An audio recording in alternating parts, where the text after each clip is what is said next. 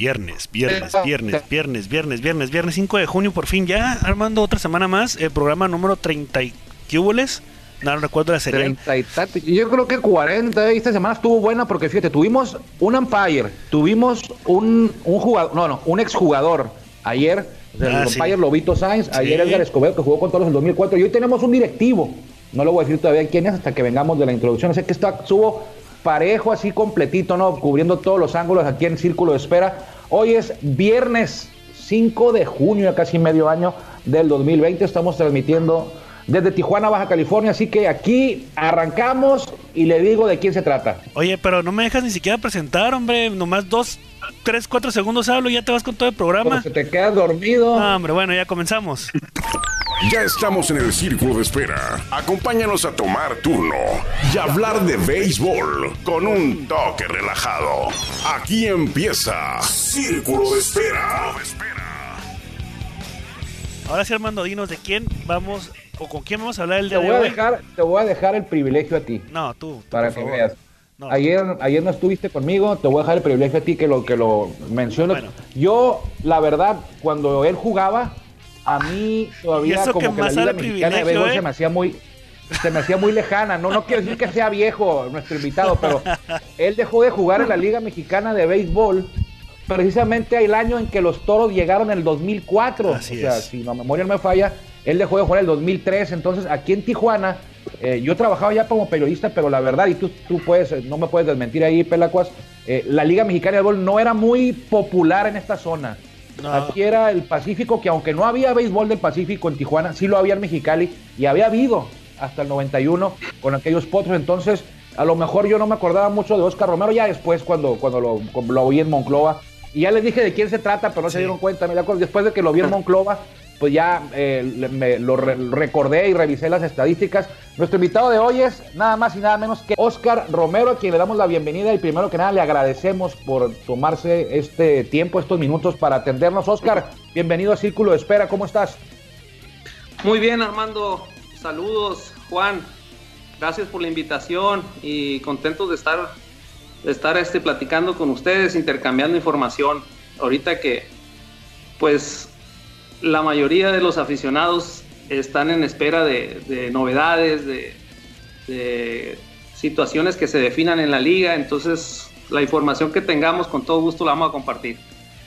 El lunes, los lunes tenemos un programa, Oscar, que se llama Toros te escucha y muchas de las, se trata de que la gente haga sus preguntas, críticas, opiniones y nosotros las resolvemos, pero muchas de las preguntas, la gran mayoría, siempre te andamos sacando del hoyo porque van dirigidas a ti y nosotros las, contestamos a como Dios nos va a entender, pero una que se me quedó grabada es la que siempre nos, nos hacen y a ver qué nos puedes decir tú. ¿Habrá temporada 2020? ¿Qué es lo que se sabe al respecto? Es lo que siempre nos dicen cada lunes. ¿Qué sabes tú al respecto acerca de si habrá temporada 2020 o no? Bueno, esa información, Armando, yo creo que es la que tenemos directivos aficionados y tenemos, este, todas las personas tenemos eh, eh, eh, lo mismo. Es decir, ahorita nadie puede decir que va a haber con una seguridad, como tampoco puede descartar que vaya a haber. estamos en espera aproximadamente los primeros días del mes de julio. Es lo que se contempla como para definir si va a haber o no va a haber. Y tú sabes que todo esto, ustedes saben, perdón, que que todo esto pues está condicionado a, que mejore este, la situación tan difícil que estamos pasando de esta pandemia, ¿no? Entonces, ahí sí no, puedo, no puedo darte una respuesta a, eh, afirmativa ahorita, segura, este, porque, pues, como te repito, yo creo que para principios del mes que entra ya vamos a tener definido esta situación. Es, es la información que siempre hemos manejado nosotros también, no tenemos una fecha, este, pues tenemos la fecha ya el plan de la Liga Mexicana de Béisbol para iniciar el 7 de agosto. Sin embargo, pues estamos esperando que las circunstancias se den para poder hacerlo oficial, ¿no? Es una pregunta que siempre nos están atacando y siempre nos están preguntando. Y la afición, pues qué bueno. Ya nos queda nosotros, Oscar, ¿eh? pero un directivo, un director deportivo que dice la fecha, pues ya es más creíble, ¿no? La verdad es que bueno. Pues sí, pero sí, sí nos da algo más Oscar, nos está diciendo que la fecha para tomar la decisión que él cree que sería a inicios de julio, eso nosotros no lo habíamos manejado todavía, ¿no? Claro, en inicios de julio y la pretemporada eh, empezaríamos, si todo marcha como está planeado, alrededor de, del 15 de julio, pretemporada, para iniciar la temporada el 7 de agosto, ¿no? Entonces, así más o menos es como está el panorama. Y, pues todos los equipos estamos haciendo el máximo esfuerzo para que, para que tengamos temporada y claro, con los protocolos que se nos vayan a indicar, de tal forma que pues volvamos al, al béisbol, ¿no? Que es lo que nos gusta, nos apasiona y, lo extrañamos. Así es. Eh, pues ya era otra pregunta, ¿cuándo arrancaría la, la pretemporada en caso de que se diera la luz verde? Eh, ya nos dices que, sería por ahí del 15 de, julio. Eh, ¿En dónde va a ser la pretemporada, Oscar? Porque estaba en Tempi, ahí se trabajó dos semanas, se vino todo este problema mundial de, salud y se interrumpió. En caso de que sí haya temporada, que inicie el 15 de julio la pretemporada, ¿en dónde tienen ustedes o qué opciones, qué escenarios tienen, están pensando en ellos para arrancar los trabajos previos a la campaña? tenemos como, como opción número uno, tenemos contemplado entrenar en, en Oaxaca, en la ciudad de Oaxaca, eh, por varias razones. Una que pues es donde se tienen las instalaciones adecuadas para poder hacer un, buen entrenamiento. Eh, contamos con, con tres equipos que, que, prácticamente están ahí en la zona, que vienen siendo Guerreros, Diablos Rojos y Pericos de Puebla, que entre los cuatro equipos nos, nos prepararíamos este, con miras a la temporada. Oaxaca afortunadamente es una ciudad donde el índice de contagios del COVID está, está bajo, está en semáforo amarillo incluso y en algunas actividades pues ya han vuelto a, a funcionar de manera normal con los, con los preventivos este, necesarios. Pero creemos que tratarse del Estadio Vasconcelos, un estadio donde tiene la, la grama artificial igual que la nuestra, eh, pudiera también no verse tanto el cambio para cuando lleguemos aquí al, al Chevron, llegar en las lo más adaptado posible al estadio, ¿no? Sí, Muy bien, no, es que es una, ahora sí que es exclusiva casi casi, ¿eh? porque sí, no sabíamos, estábamos con incertidumbre dónde iban a, hacer la pretemporada en caso de que sea necesario, y pues qué bueno que ya nos, nos precisas, ¿no? Eh, que están esos planes. Oye, este, ¿Cómo están los jugadores? Eh, ¿Se les asignó un plan de entrenamiento? ¿Cada quien lo hace por su cuenta? ¿Cómo, cómo está el, desarrollo en, entrenamientos con cada integrante del cuerpo de jugadores?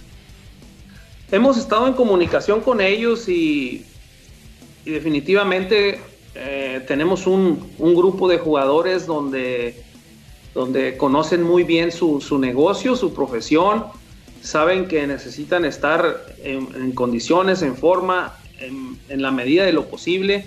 Tienen, tienen bastante comunicación con su cuerpo técnico también, los pitchers con los coach de picheo y el manager para, para seguir un plan con los preparadores físicos. Eh, creemos que los muchachos, aparte de estarse preparando, también tienen una, un gran deseo de volver al, terreno de juego y, y, estamos bien.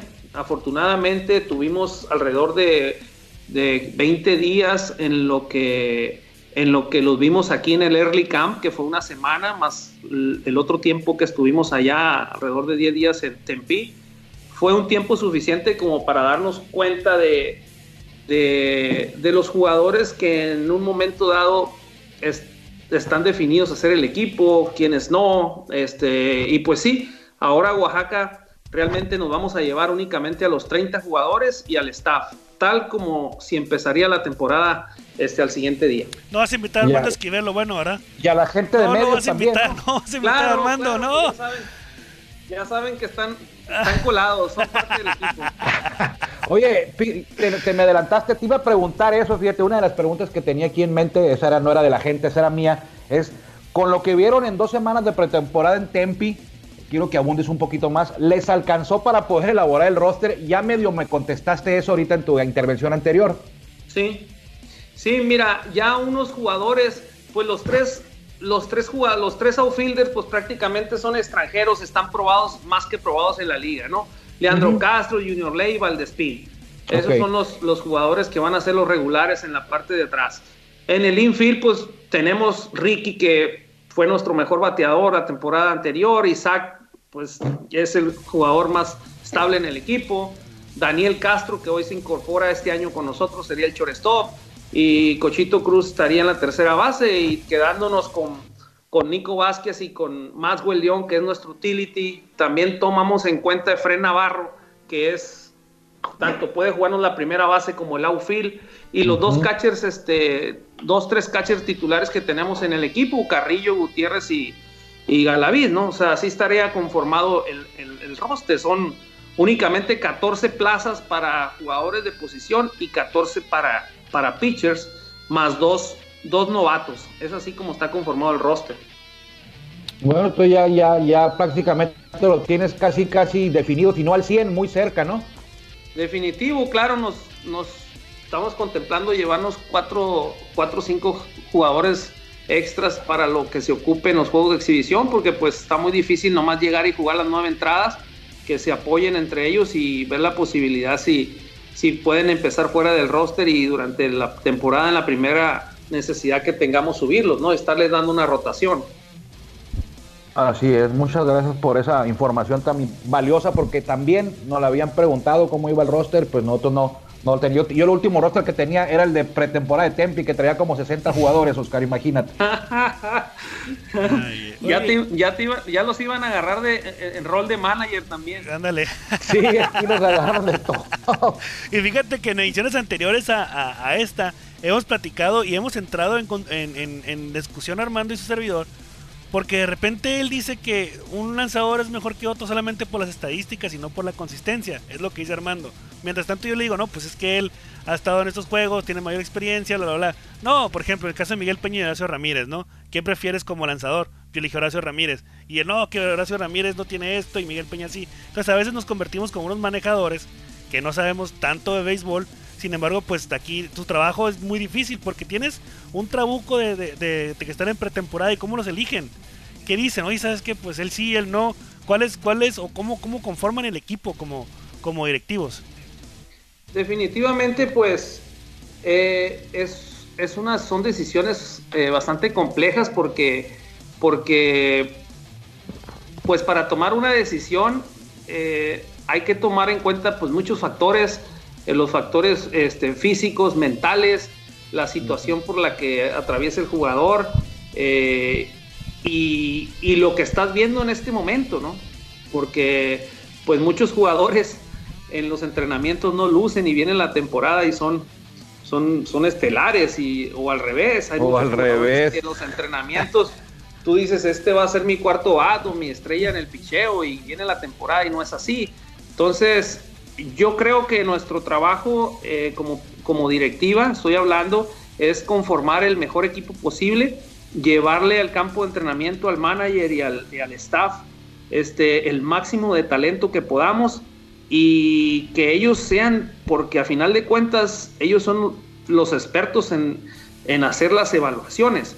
Entra el área de sabermetría, entra el área técnica eh, y ahí es donde se toman las, las decisiones. ¿no? Ahorita, por ejemplo, tú me dices, ¿quiénes van a ser los abridores? Pues no sé, tenemos ocho. Y, eran 10. Sí, tenemos 8, tenemos este, 3 extranjeros y 5 cinco, mexicanos. Y me dices, ¿quién va a ser el cerrador? Pues también te voy a decir, no sé, porque está George Corrales, está Carlos Torres, está Matt Ramsey.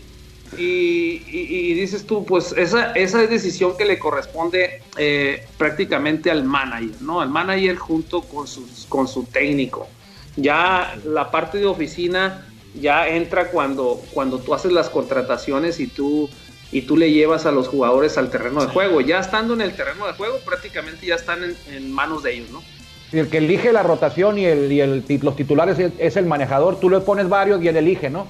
Definitivamente, sí, porque no es, no es, no es bueno meterse, no es profesional tomar decisiones que le corresponden y le competen únicamente a ellos, manager y, y su staff, para eso están. Así como también hay decisiones que le competen únicamente a la directiva. La directiva va a decir quién, qué jugador lo van a cambiar, qué lo van a prestar, a quién van a contratar, este, definir salarios, todo ese tipo de, de, trabajos le, le, corresponden únicamente a la directiva y a ellos les, les compete tomar las decisiones a nivel terreno.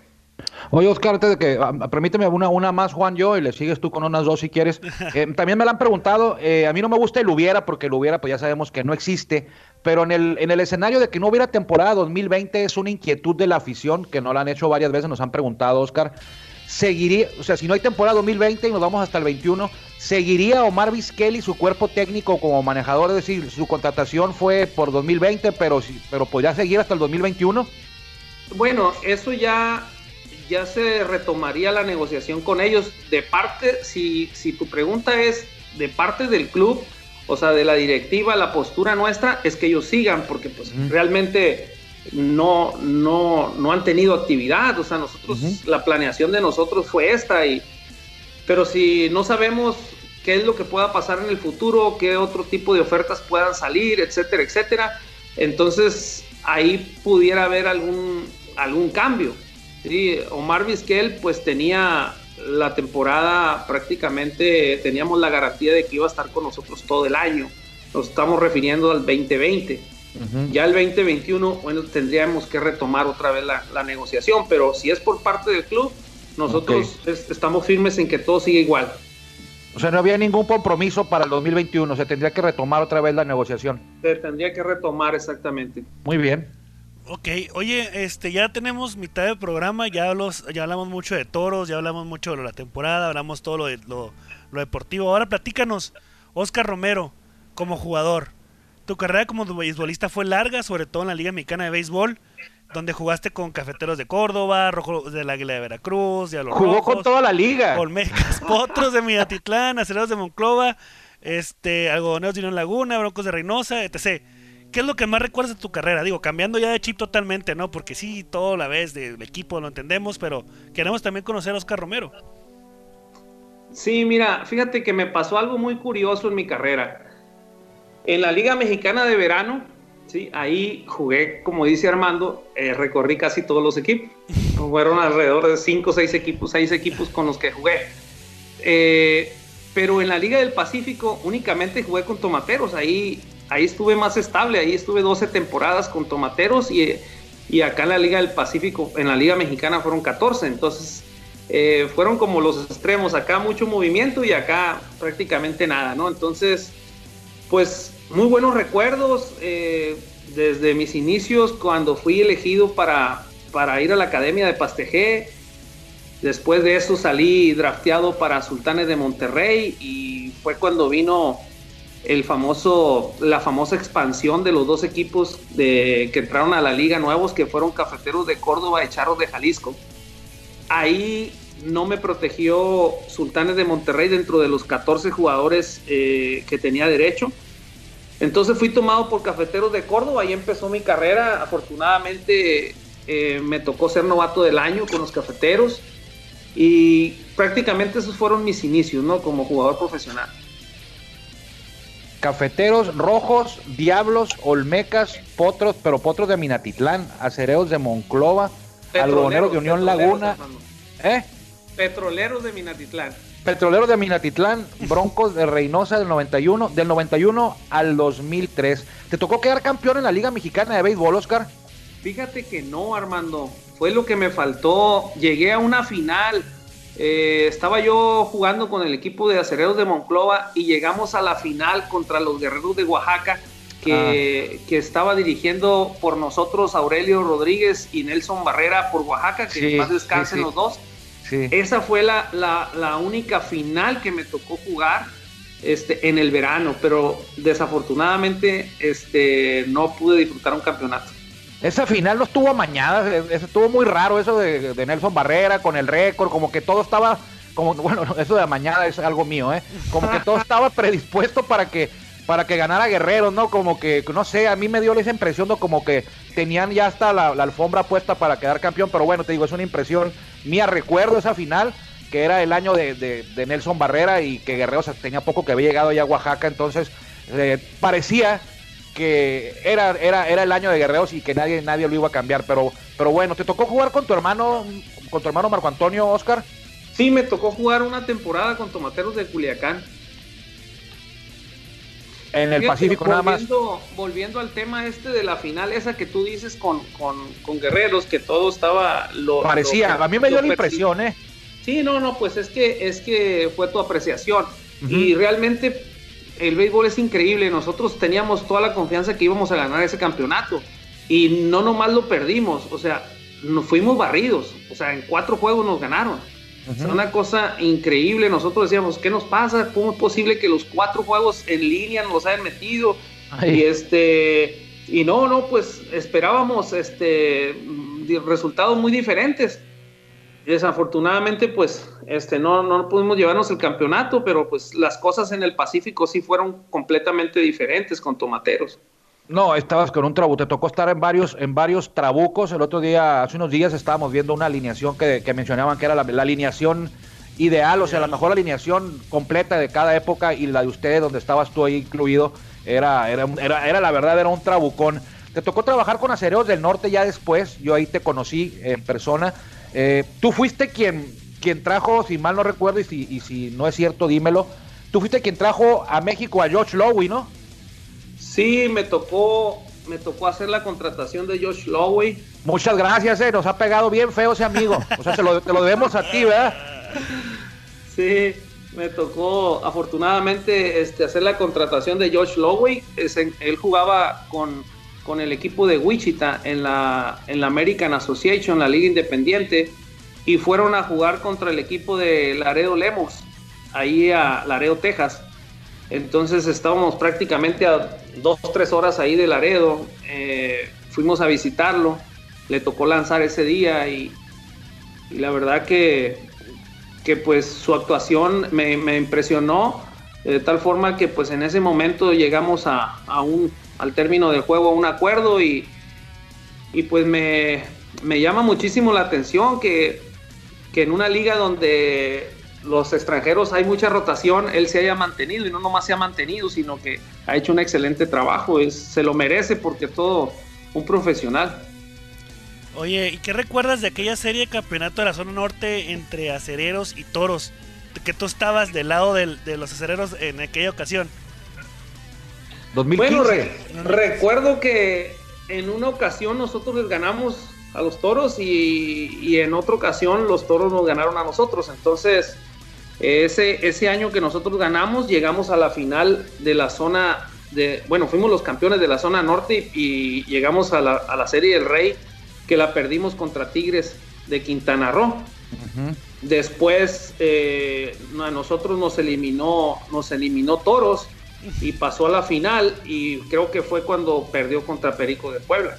Así es, sí, Toros les ganó a Aceleros en cuatro juegos en el 2016 en la primera ronda y luego ya en la final perdió Toros con. Luego le ganó a Sultanes y luego perdieron con Perico. Oye, Oscar, yo sé que pues ahora trabajas en Toros y ya lo, lo, Monclova quedó atrás. Pero ¿qué tenía ese equipo? O sea, los acereos de esos que tenías tú, en los que tú trabajabas ahí como director deportivo, no es el trabuco que traen ahorita. O sea, no, nada que ver. Sin embargo, con el equipo que tú traías, sin tantos, vamos a decir, sin tantos nombres rimbombantes, llegaba a los playoffs y se plantaba con cualquiera y se metió hasta esa final. ¿Qué, qué, qué, qué tenía ese equipo de acereros de tu tiempo ahí, 2015-2016? Afortunadamente teníamos un, un, departamento de, de escauteo eh, donde estaba muy comprometido con la organización. Eh, se nos abrió la posibilidad de hacernos de jugadores eh, de doble nacionalidad, México-americanos y naturalizados. Ahí fue donde nosotros recuerdo yo que el jugador este naturalizado Juan Peña, un abridor, nos, nos ganó 14 juegos. Eh, los jugadores de doble nacionalidad, Fabián Williamson era nuestro preparador. Y, teníamos varios jugadores eh, de esas características que vinieron a redondearnos bien el plantel junto con la base mexicana y los extranjeros sólidos que teníamos como Josh Lawey, como, como Francisco Peguero. Francisco Peguero lo adquirimos en un en un movimiento con Tigres eh, de Quintana Roo. Y, era un grupo de jugadores y de cuerpo técnico que, armonizaba muy bien y llegaron como a hacer ese como hacer esa química entre ellos y junto con la directiva que, que pues nos daban los buenos resultados. Eh, sabemos que eran jugadores que no estaban probados en la liga. Afortunadamente, la mayoría de ellos, la mayoría de ellos nos hacían un buen trabajo. Eh, tuvimos también una negociación con Piratas de Campeche donde nos llegó Héctor Velázquez, Pablo Yervides, teníamos una rotación muy sólida, eso teníamos también, el, eh, hicimos una contratación de un pitcher venezolano, eh, cerrador, tuvimos dos, a Moreno y tuvimos a, ay se me escapa ahorita el nombre, de Ascanio, Arsenio, amigo de amigo de Pelaco Ah, sí, Arsenio León. Arsenio ah, León. mi mejor amigo. Anteriormente, fíjate que hicimos una habíamos hecho una negociación con Toros que nos habían mandado a José Ascanio. Entonces, yo creo que el picheo, el picheo estaba muy sólido y cuando hay picheo, tienes mucha probabilidad de ganar. Eso, eso fue lo que, en, en, resumen, parte de lo, del éxito que tuvo, que tuvo ¿Qué les pasó ahí? Ajá. Vas, Juan, o voy yo. Yo tengo otra aquí. No, dale, dale, continúa. Mira, lo que pasa es que, me, acordé ahorita, Oscar, porque también nos han preguntado. Perdón. Este... Es que me acordé del señor León y me dio coraje otra vez, hombre. No sé por qué, me dio Juan, coraje. Juan, está molesto con Arsenio León de una vez que tuvo un altercado ahí con Dustin Martin. Así es. Ah, Se ahí en Monclova. Y, a Juan Vega no le pueden voltear a ver feo a Dustin Martin, pues ya sabes cómo es. Oscar, como tú, temporada... Silva. perdón, perdón. Si hay temporada corta en la Liga Mexicana de Béisbol, te digo porque me lo han preguntado, eh, me acordé ahorita. Eh, los toros jugarían la temporada corta, pero además mandarían jugadores a la academia y a la Liga Norte de México con delfines o solo se concentrarían en, esta, en este año en la temporada de la Liga Mexicana de Béisbol. Buena pregunta. Ahorita si la temporada iniciara, nosotros sí tenemos que tener eh, algún, algún grupo, aunque sea pequeño, de jugadores como reservas en la Liga Norte con Delfines de la Paz.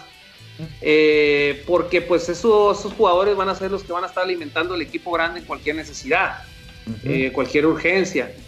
De la academia no te sabría decir ahorita porque también se está evaluando si realmente es rentable que la academia siga funcionando, operando este, durante, durante este año. Eh, eso está por definirse, pero lo que respecta a la Liga Mexicana, yo creo que sí, sí es, este, es muy necesario que tengamos nosotros algunos jugadores, porque tú sabes todo lo que amenaza a un jugador, enfermedades, lesiones, bajas de juego, y de un de repente pues los ocupas de un día para otro.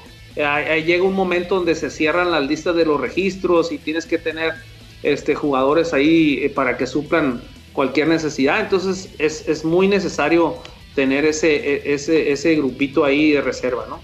O sea que es muy probable que, la Liga Norte de México entonces de, está dependiendo de lo que decida, se decida para la Liga Mexicana de Béisbol. Sí, la Liga Norte de México depende, depende de que la Liga Mexicana opere. Si la Liga Mexicana eh, va a operar este año, la Norte igual. Y luego también tienen que ir juntos en las fechas. Va a depender, o sea, la Liga Norte empezaría cuando empiece la Liga Mexicana definitivamente. Así es. Así es. Bueno, pues ya se nos está acabando el tiempo, Oscar. Eh, tenemos eh, espacio para dos preguntas. Eh, yo tengo una y que es muy importante. Cuando a tu arribo a, Toros en el 2017, a, que te tocó ser campeón con, Toros, este, en 2018 hasta lo que vamos ahora, ¿qué, ¿qué, equipo de los tres que te ha tocado estar en la directiva ha sido el que mejor crees que se esté este, eh, digamos, afianzando, pues, en tanto en el, en el clubhouse, en el dugout, todo, todo, todo, en todos los aspectos. ¿Cuál así, hasta ahorita, cuál de los tres o cuatro han sido el, el, que más crees que te ha gustado? Pero yo creo que, yo creo que es un poco desnivelado porque no podemos compararlos a los 17, 18 y 19 porque el del 17 tiene un campeonato, pues. Sí, no, pero ya tiene una ventaja. No, pero estoy hablando de la clase, no, espérame, no estoy hablando de la clase de peloteros que estaban ahí. Yo sé que el 2017 tiene un campeonato, sin embargo, toda la conjugación del equipo, pues, lo que yo quiero decir. Ah, ok. O sea, tu pregunta eh, del 2017 a la fecha que he estado aquí con Toros. Así es. Tú dices que sí, ¿qué equipo es el que ha estado mejor o cómo? ¿Qué, grupo? Ah, ¿Qué grupo? ¿Qué, más, más armonía, más, más, o sea, más sólido el equipo?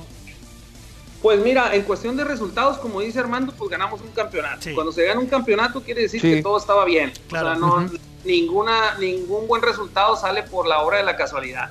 Siempre hay algo, hay algo detrás que lo hace que tenga ese logro, ¿no? Entonces, después del campeonato del 2017, eh, el equipo pues se trató de formar de la misma manera, se mantuvo eh, la misma base, tratando de, repetir, de no mover mucho. Los, resultados pues no fueron los esperados, eh, a, pesar, a pesar de que el equipo siempre está en playoff, pero para Toros de Tijuana llegar a un playoff no, no representa o no es sinónimo de éxito. O sea, nosotros creemos que trabajamos y tenemos el, el equipo para ganar un campeonato. Y quizás, quizás eso a lo mejor se confunde un poquito porque dice, bueno, pasó al playoff o llegaron al segundo playoff y no estuvo tan mala temporada. Pero como que nuestro proyecto es más ambicioso, como que es más, sé que no todos los años vamos a quedar campeones, eh, pero pues sí todos los años vamos a tratar de conseguirlo, ¿no? Entonces, ahorita eh, en, el, en el actual roster que tenemos ahorita, creo que es un roster comparado con los años anteriores más completo, más sólidos.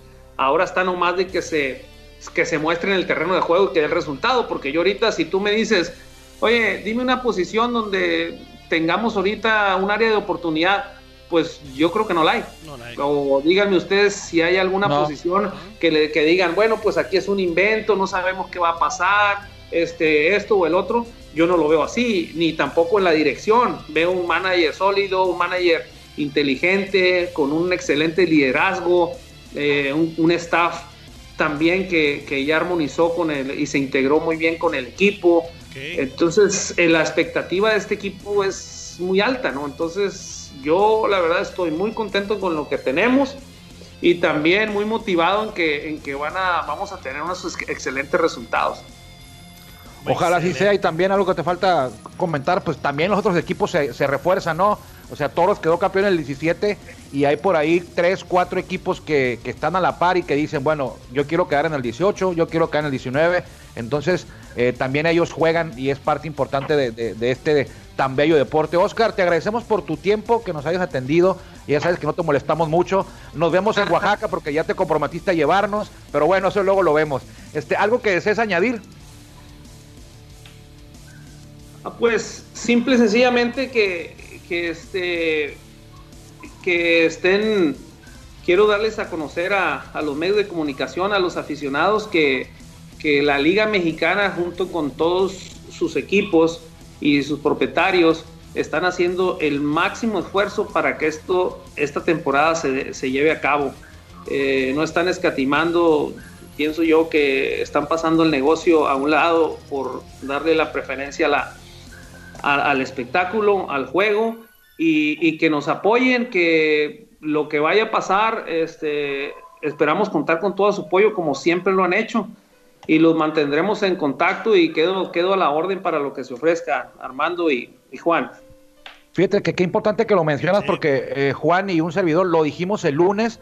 Eh, creemos que si que lo que está pasando no es que la liga quiera hacer la temporada por sus pistolas o por sus pantalones, no es así, al contrario, lo que nosotros vemos es que la liga lo quiere hacer, lo quiere rescatar para beneficio de la gente que trabaja en el estadio, para beneficio de los jugadores, para beneficio del cuerpo técnico, de directivos, de la misma gente de prensa. Entonces, fíjate, me da gusto saber que, que sí va por ahí, que coincidimos en, la misma forma de pensar.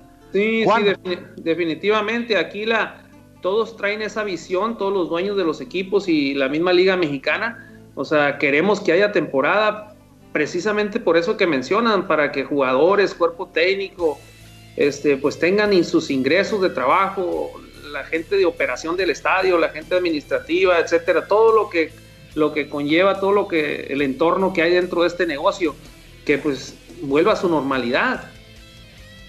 Así es. Pues esperemos que todo se acomode para poder tener eh, juegos esta, este año. Si no, esperar hasta el 2021. Sin embargo, pues estamos pendientes de lo que suceda, ¿no? Eh, Oscar, muchas gracias por tu, por tu tiempo. Eh, estamos pendientes en una próxima edición te volvemos a invitar. Y pues eh, de mi parte es todo. Muchas gracias, Oscar. También te, te, agradecemos eh, tu tiempo, pero le agradecemos más a usted que nos haya acompañado como todos los días, como todas las semanas. Ya tenemos por aquí dos meses en este proyecto que se llama Círculo de Espera. Primero Dios, si Dios quiere, lo vemos por aquí. Nos encontramos nuevamente el lunes. Tendremos invitado sorpresa, como siempre. Pásela bien, cuídese mucho y que le vaya muy bien. Gracias. Gracias por acompañarnos en el Círculo de Espera. Nos escuchamos próximamente. Círculo de Espera.